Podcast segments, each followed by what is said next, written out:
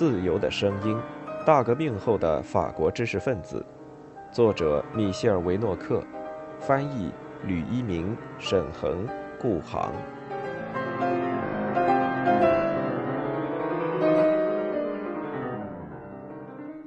第十章，亨利·贝尔，法国领事。一八三零年九月二十五日，亨利·贝尔及斯汤达被任命为驻意大利的里雅斯特领事。一八三零年十一月十三日，红与黑进入书店。一八三九年四月六日，巴马修道院出版。如果说有一位作家不太打算去讴歌圣西门的工业主义的功效，那么，此人就是斯汤达。斯汤达在1825年写了一篇反对圣西门主义者的抨击性短文，论反对工业家的新阴谋。他在文中抨击了工业、金钱、银行的统治，招来了生产者的谴责。不管他究竟是个什么样的人，七月革命也给他的生活带来了转折。出于巧合。《红与黑》在光荣三日发生后的那几个月里出了印刷厂。作者以为给书加上“一八三零年记事”的副标题很好，但革命、社会动荡、骚动，对书商和作家并不友好。人们把这部小说作为杰作来谈论，还要等到斯汤达这位在所处时代不甚有名的作家去世很久以后。人们有时可能这样假设：这本书未能取得成功，乃局势使然，因为民众骚动已经推翻了作者猛烈攻击的事物与思想。实际上，《红与黑》冷淡地描绘了极端保皇派圈子里的主人公，巴黎的德拉莫尔侯爵即属于这一圈子。这些人注定会捍卫王位、祭坛和贵族，他们显得既懒惰又贪婪。既唯利是图又头脑简单，他们是沙龙中的阴谋家。由于可笑的模仿古风而举止拘束，他们凭借门第得到关照，并始终担心共和派会剥夺他们的权利。作为他们的对立面，斯汤达塑造了于连·索黑尔这一角色。此人是乡村木匠的儿子，通过神学院飞黄腾达的农民。他一门心思的想获取一种时代拒绝给予他的荣耀，具有非同寻常的意志。小说的灵感来自社会新闻栏目报道的一件真实事情：一个名叫安托万·贝尔泰的神学院学生，因为在弥撒进入高潮即正在领圣体时，企图用手枪射杀他的女保护人 M 夫人，在1827年12月被格勒诺布尔法院判处死刑。于连·索黑尔这个人物具有不择手段、厚颜无耻、投机钻营等特征，而且还是个罪犯，有损于道德，只能让上流社会感到厌恶。通过因其智慧、大胆和意志而与众不同的主人公的过激事件，斯汤达使人看到世纪儿的问题。这些世纪儿若想在三十六岁时成为将军，则嫌出生的太晚。而若要看到依靠十字架和绞刑架的盛会与法官的道德秩序结束，则又嫌生得过早。在这种社会或历史题材背后，作者颂扬了属于浪漫主义英雄自己的事物能力，而且颂扬了属于例外、堪称高傲或至少是与众不同的、令人陶醉的情感。索黑尔既不是自由派，又不是共和派。他首先根据他自身的光荣来行事，但他的反社会性格、强力意志、无道德观，塑造了一个具有轰动效应、不太符合道德与国教的角色。或许保守派人士可以从这位反英雄那里塑造出一种令人痛心的历史，他的卑鄙和所受的惩罚，难道不是一个没有传统的世界？以及一个遭到18世纪哲学和大革命破坏的社会引起的灾难的明证吗？把庄严、合乎道德、有着我们留给耶稣会士的伤感、盛会和1814至1830年的波旁王朝政府的法国，与快乐、有趣、有点放纵，在1715至1789年间充当欧洲楷模的法国对立起来。的确不是作者的寓意。实际上，于连是一个受到侮辱的自负之人，失去了社会地位，成了目睹服务对象如何卑鄙无耻和崇拜金钱，又被服务对象蔑视的年轻人。他单枪匹马对付所有人，是与整个社会交战的不幸之人。为了表现自己，他成了一位掠夺者。他在没有爱情的情况下诱惑瑞娜夫人，并傲慢地回应马蒂尔德·德拉莫尔的主动示爱。但是他反而又爱上了这两个女人。他在结尾部分的犯罪举动是由一种社会背景以及维克多·雨果和于连所抨击的社会关系所决定的。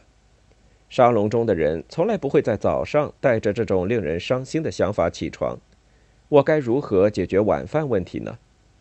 而且他们还在夸耀自己的正直。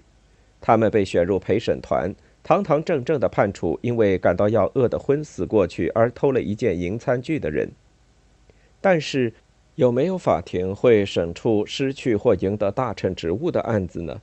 我们这些正直的沙龙中人所陷入的罪行，与那些为了糊口铤而走险的人犯的罪是一样的。他进而说：“不，我们所尊重的人仅仅是些有幸未被当场抓住的精明的小偷。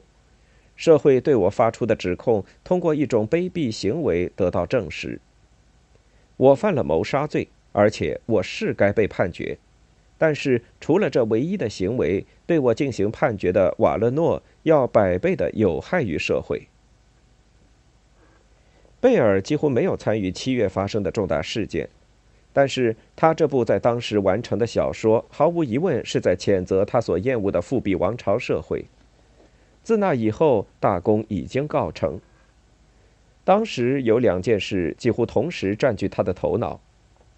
其一是从他全力支持的路易·菲利普的制度那里获取一个将最终使他无需担忧来日的职位；其二是正式确立与吉利亚·利尼埃里的恋爱关系。他渴望已久的职位是省长，并向八月三日接见他的基佐表明了这一点。但是他没有讨得内务部新掌门人的欢心，后者觉得他过于从兴趣出发。过于刻薄和诙谐。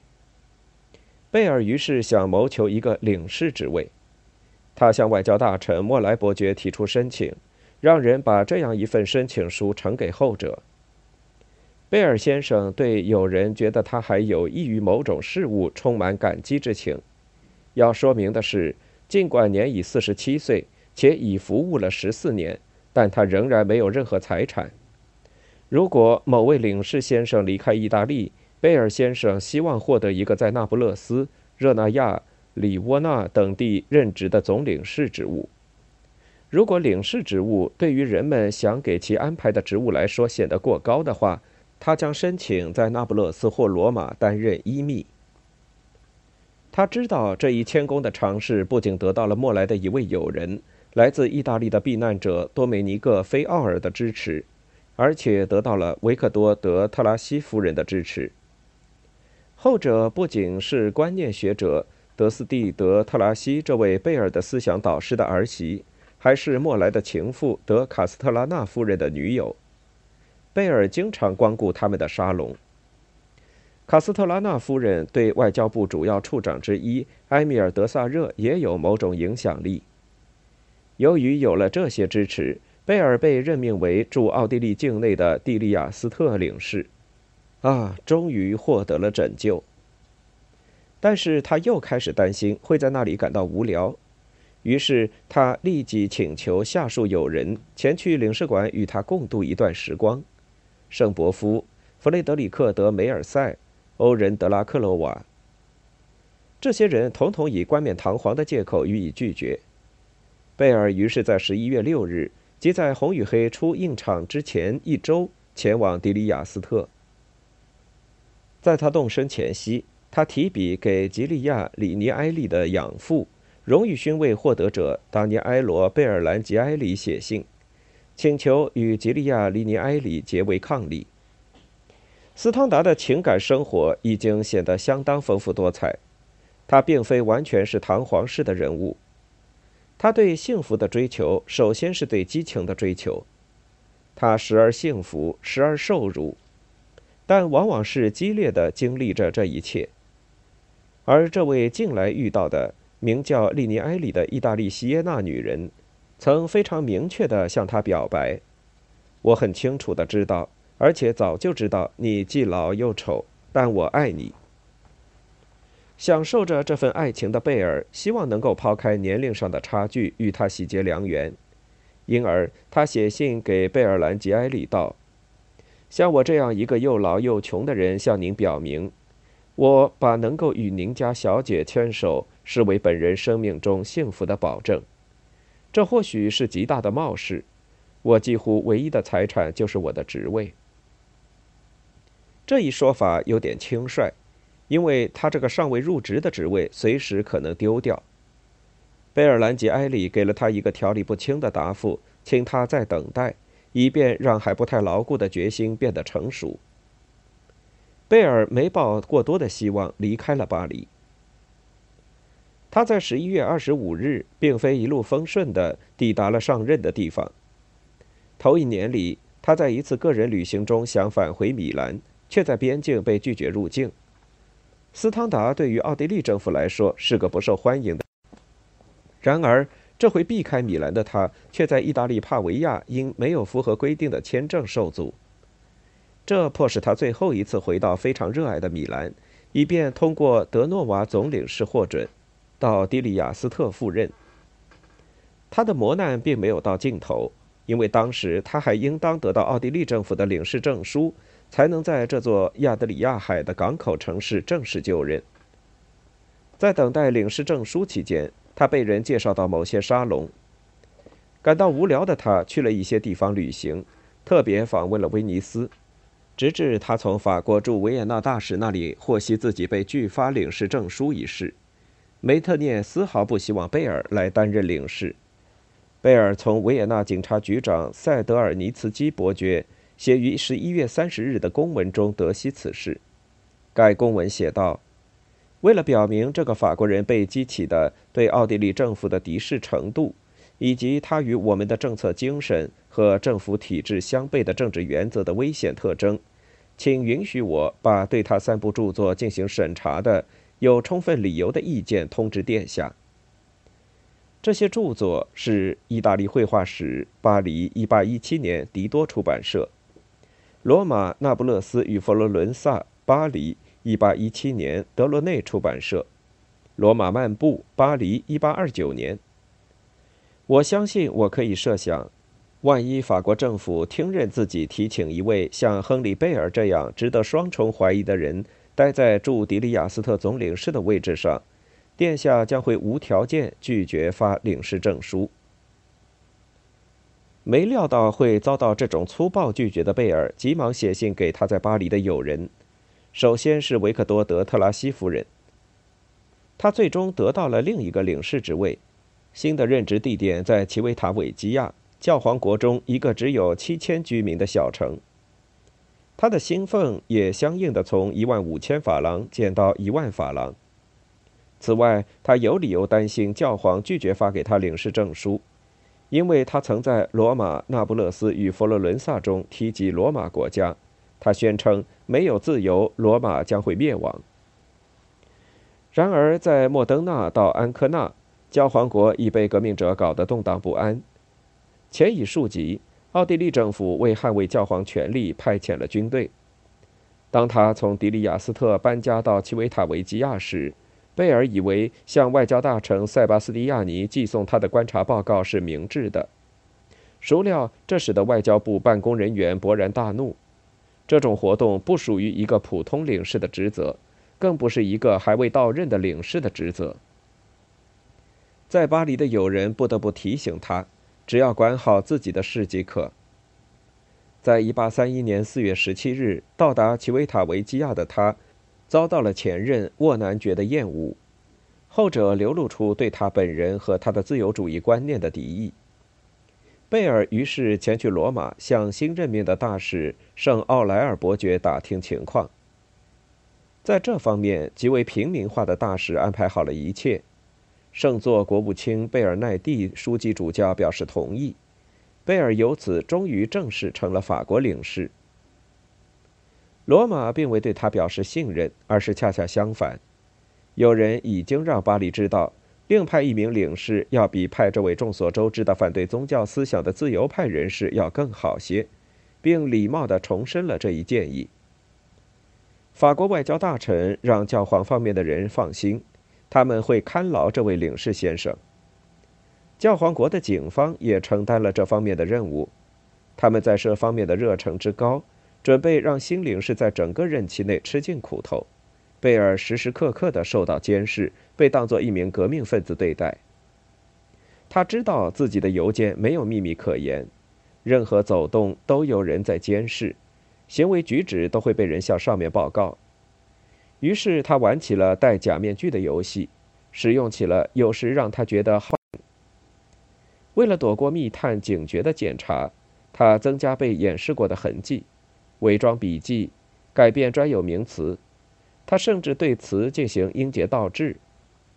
他把化名增加到上百个，其中有梅吉耶、波维里诺、尚帕涅、科托内、皮欧夫、马尔丹、奥尔努维尔的肖邦、考马丹、阿尔塞斯特等等。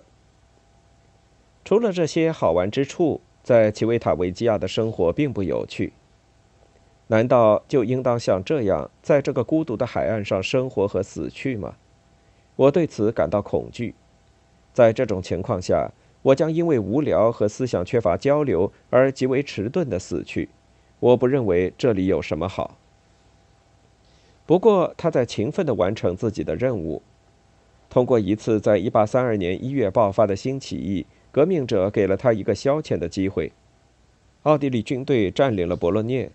卡西米尔·佩里埃政府觉得自己要抵制奥地利在教皇国的主导地位，并派了一支于2月22日在安科纳登陆的远征军。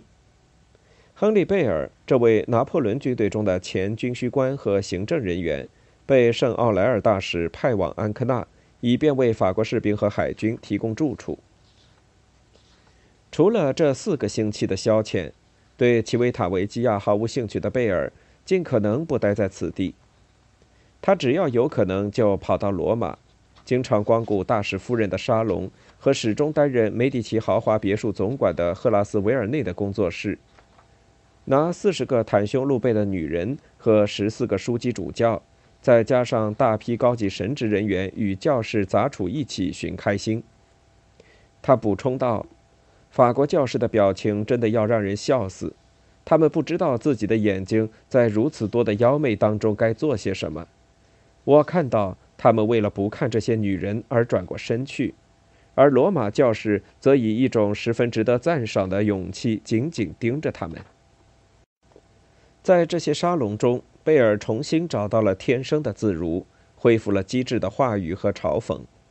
他喜欢观察习俗、姿态和人与人之间的交易，与以前在德拉克吕茨的顶楼沙龙。以及昂斯洛夫人或卡斯特拉纳夫人的沙龙一样，他以俏皮话、挑衅性言辞和冷嘲热讽考验着交谈者。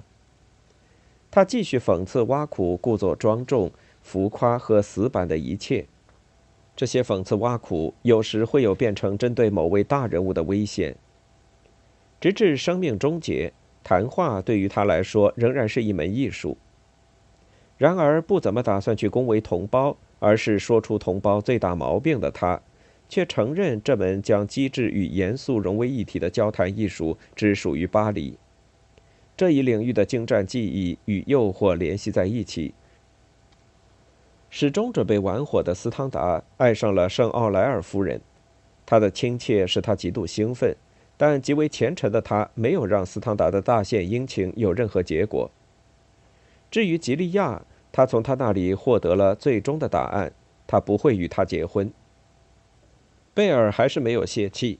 他在1833年初来到希瓦纳，他已经回到此地。但是在同年4月9日，他通过一封明白无误的信告诉斯汤达，他已爱上了表兄吉利奥·马尔蒂尼。斯汤达远远没有啰里啰嗦地向他抱怨，而是不无讽刺地向他慷慨献出自己的柔情。我难以相信他竟长得比我好看。处在这一位置上的斯汤达在写作上颇为费劲，虽然他不停地以难以辨认的字迹涂抹着稿纸。他编写短篇小说，让人重抄关于19世纪的记叙，这些记叙成了其后来的作品《意大利编年史》的起源。在半个月的时间里，他开始写自传、自我主义的回忆，接着又起草了长篇小说《一种社会地位》的三个章节。他忍不住地增多在整个意大利的旅游，以至于那些痛斥他玩忽职守的巴黎办公人员立刻召他回去办公。但贝尔还是获得了约三个月的假期，从1833年9月到12月。他这一假期是在巴黎度过的。决意谨言慎行的他，原打算只光顾特拉西夫人的沙龙，但是他很快就被包括梅里美和德拉克洛瓦在内的朋友拉到某些可以愉快吃宵夜的地方，重新见到了昂斯洛夫人和卡斯特拉纳夫人沙龙里的常客。在十二月四日离开巴黎前，他还鼓起勇气接近昔日恋人克莱蒙蒂娜·德·居里阿尔及蒙蒂。十二月十五日，他为搭乘顺罗纳河南下的汽船来到里昂。正是在这一场合，他认识了阿尔弗雷德·德缪塞的陪伴下前往意大利的乔治桑。斯汤达没有留下任何关于此次会晤的记载，而乔治桑。在我一生的故事中则不然，这一不太有恭维之词的叙述甚为有名，值得我们专引。在载着我们从里昂到阿维尼翁的汽船上，我遇到引人注目的作家之一贝尔，他的笔名是斯汤达，他是驻奇维塔维吉尔的领事，结束在巴黎的短暂逗留之后，将返回其岗位。他闪耀着机智的光芒。他的谈话使人想起德拉图什的谈话，虽然其在优雅和亲切方面比后者稍逊一些，但在深度上他要更胜一筹。第一眼看到他，他几乎与德拉图什一模一样，胖胖的，在臃肿面孔下具有极为细致的面部表情。但是德拉图什有时候会因突然的忧郁变得更美。贝尔则在人们注视他时忍不住的讥讽和嘲笑。我在白天和他聊了一段时间，觉得他非常讨人喜欢。他嘲笑我对意大利抱有幻想，言之凿凿地说我很快就会厌倦，并说在这个国家寻找美的艺术家是些名副其实的看热闹的人，因为我看他无法忍受在那里的流放，而且是不得已才返回那里的。所以我不怎么相信他说的一切。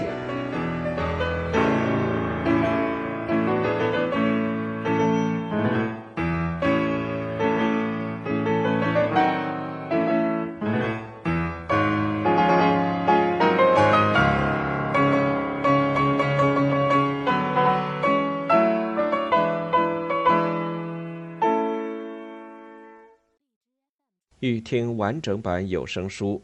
请关注我的微信公众号“我也读书 FM”，获得收听与更新信息。